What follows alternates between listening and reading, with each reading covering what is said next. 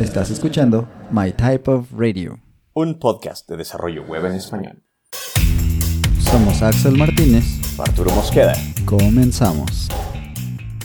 Hay ciertas juntas durante el día para discutir diseños, para discutir ah, cómo, cómo van las cosas. Esto que nos platicas está bien interesante, solo que estamos viviendo unos momentos en los que creo que no se puede realmente hacer justo eso, ¿no? Como de ir a la oficina y estar los 14 juntos y todo este relajo. ¿Cómo lo están haciendo con, todo esto de la pandemia y no poder juntarse y cosas así? La pandemia ha sido muy interesante. El primer cambio fue los monitores, ¿no? pasé de tener dos monitores grandes en mi casa, digo, en la oficina, a tener un monitor chico en mi casa, ¿no? Mi productividad, bajó bastante. pero se nos permitió traer los monitores, entonces, pues eso arregló un poco ese problema. En la interacción, creo que una de las cosas que nos ha ayudado mucho es, uno de los managers recomendó que cuando llamaras a alguien, le llamaras a alguien para platicar algún problema, algún, alguna inquietud, utilizaras el video, que el video hacía que la llamada fuera mucho mejor, que genera, genera más conexión entre las personas. Y eso mi equipo lo ha hecho mucho y ah, eso creo que ha hecho una, gran diferencia. Y pasó mucho eso de que, lo mismo, de que, ok, vamos a, estamos desde casa, pero la idea es, vamos a trabajar de, intentar estar disponibles de 10 a 4 y después ya tú puedes moverte, ¿no? Decir, ok, voy a estar de 10 a 4 y después trabajo en la noche porque es a la hora en la que yo me siento cómodo trabajando, ¿no? Entonces sí ha dado un poco más de flexibilidad en, en, qué horas, en qué momentos trabajas. Ya. Ah, qué loco. Interesante, eso está loquísimo. Y ahora que estamos tocando esta onda del, del equipamiento y del hardware que les han otorgado, los cambios de hardware, ¿Qué, sería un paquete normal de software y hardware de, un ingeniero en, Microsoft? ¿Qué les otorgan para trabajar? Pues, ¿O qué es lo mínimo indispensable en tu paquete de desarrollador? Sí, normalmente te dan, cuando llegas el primer día, te dan una workstation de, de HP con, no sé, recuerdo que cuando yo llegué me tenía 16 GB de RAM o 32 GB de RAM y fue así de, wow, nunca voy a necesitar tanto. Uh, Sí, pues hace, en ese tiempo. Sí. Qué loco. Ah, Qué bien. Ahora, creo que la última que me dieron tenía, no sé, 60, 90 gigas de RAM o algo así. Y un disco de estado sólido de un tera y otro disco de estado sólido de, no, otro disco de los de antes de 3 teras o algo así. Ah, y son procesadores pues, de workstation, ¿no? de, alto rendimiento.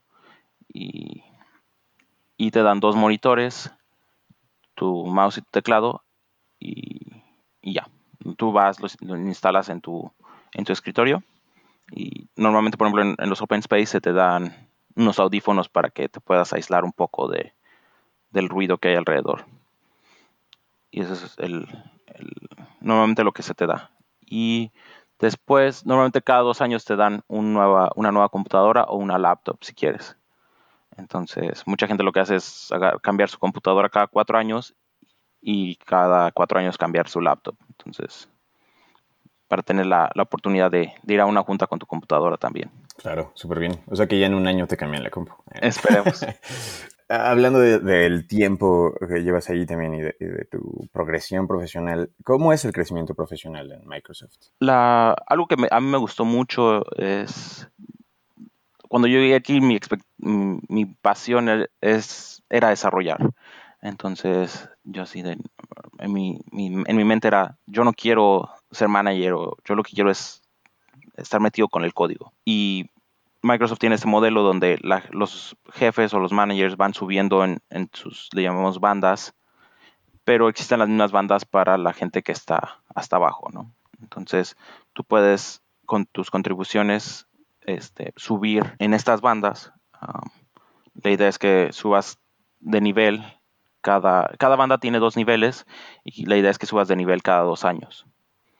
Entonces, yo he subido de nivel tres veces en los últimos siete años y espero subir la cuarta, el cuarto nivel pronto, ya sea este año o el siguiente. Y eso me agradó mucho, entonces, porque en, México muchas veces piensas que para que te vaya bien necesitas tener gente a tu cargo. Y aquí no es el caso, al menos en Microsoft, y, eso lo aprecio mucho. Entonces, lo, que, la forma en la que subes es con tu impacto de tus proyectos, qué tanto impacto en el negocio generó lo que hiciste. Y existen evaluaciones anuales que determinan si estás listo para el siguiente nivel o no.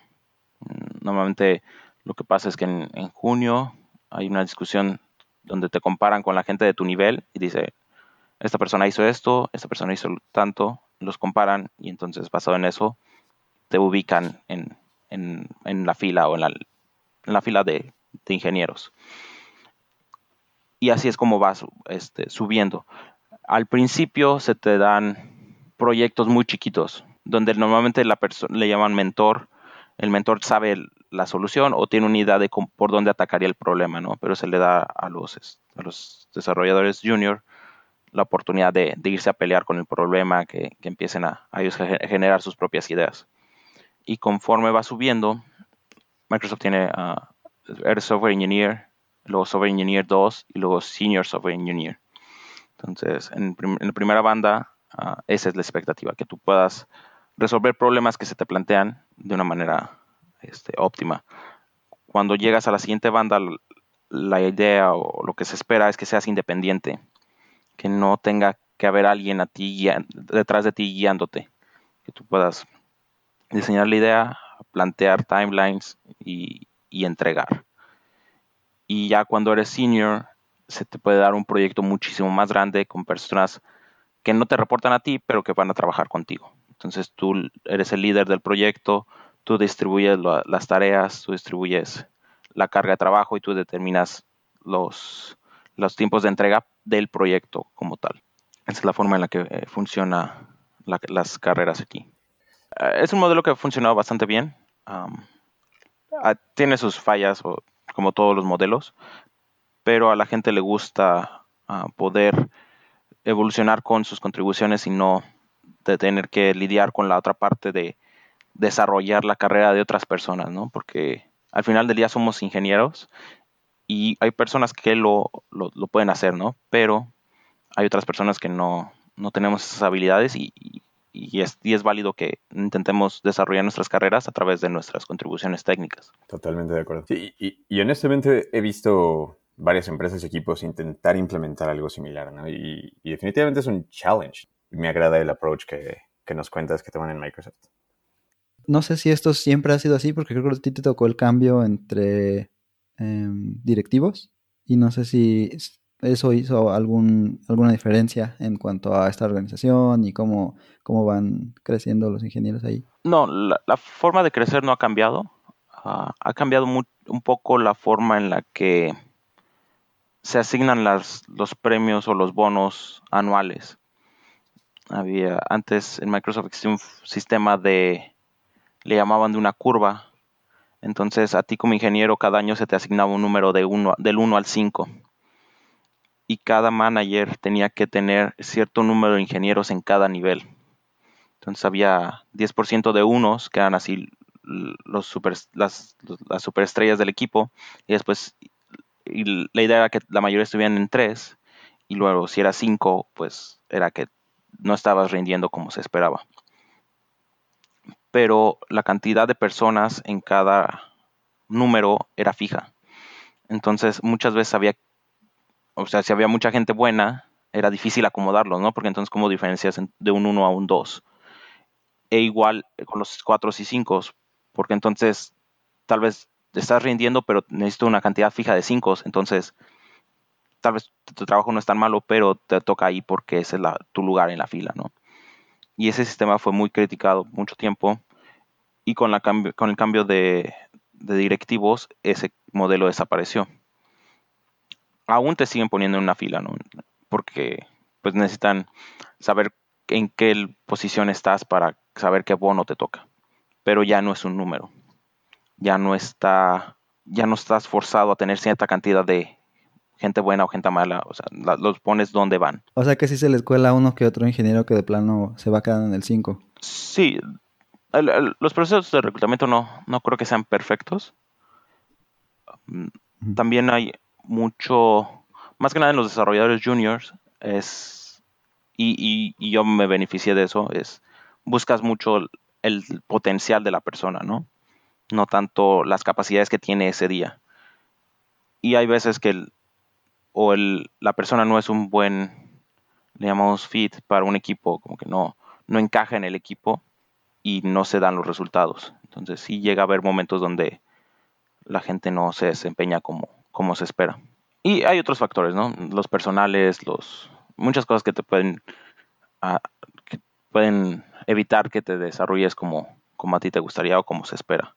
Sí, también. Sí te puede dar el homesickness y cosas por el estilo, ¿no? Que pues es algo que también, no sé si alguna vez lo expresé, pero es algo que también admiré mucho de ti siempre, la madurez emocional, así como, como de saber que pues no ibas a ver a tu familia en un rato tal vez, que ibas a estar completamente pues, solito allá, ¿no? Terminando la carrera, digo, eso no es sencillo para todos y pues también es algo que hay que considerar, ¿no? Para cuando alguien quiere hacer ese, ese cambio así, pues es un cambio de, de país, de cultura, de idioma, de comida, va, va, va, todo eso, ¿no? Claro, es un, un reto Exacto. que cuando aceptas, la, el, aceptas el venir para acá, implica muchas cosas.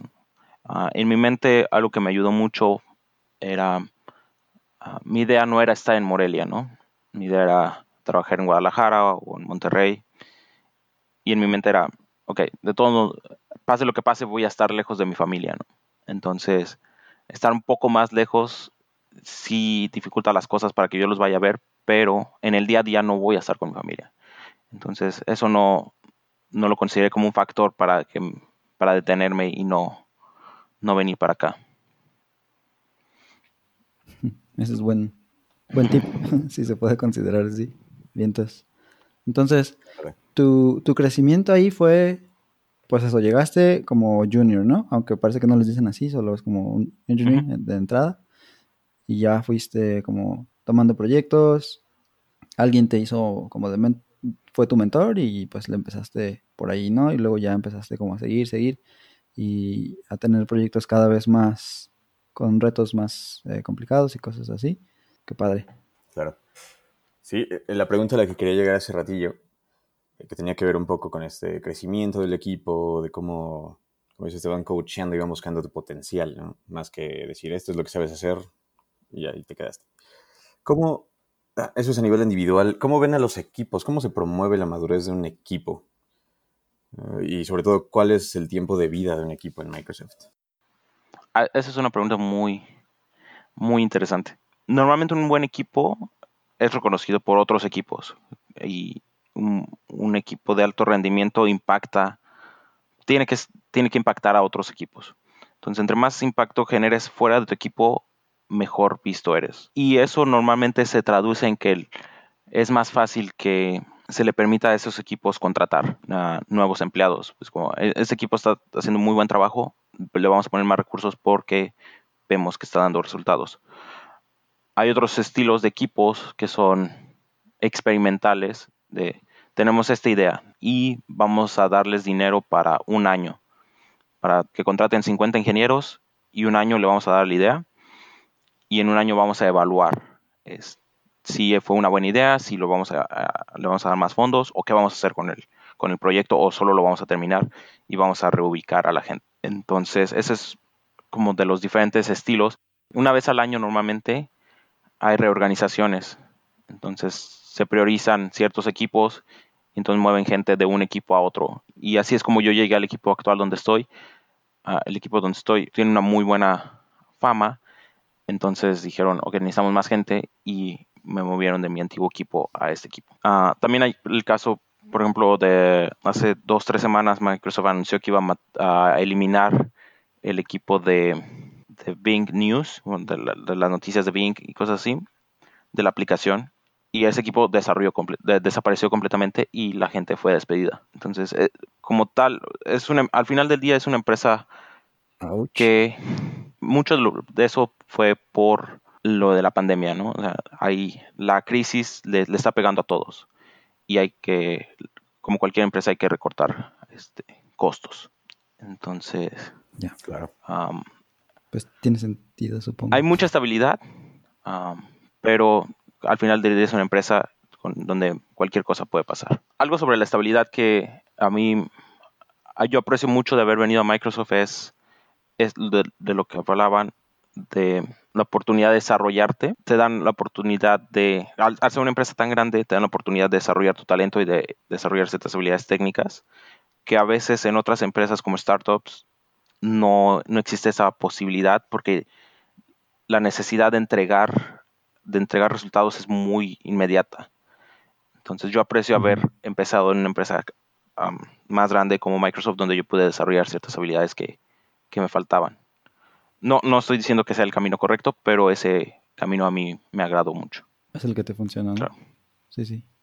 Pues ya estamos bien entrados en la plática, pero creo que no hemos dicho bien en qué, en qué equipo estás, porque, bueno, sabemos que Microsoft ya no es, o nunca ha sido más bien como solo Windows o solo. Office. Hay un montón de cosas por ahí que ustedes hacen, ¿no? Sí. Entonces, ¿sí puedes platicarnos en qué, en qué equipo estás y qué haces ahí? Claro.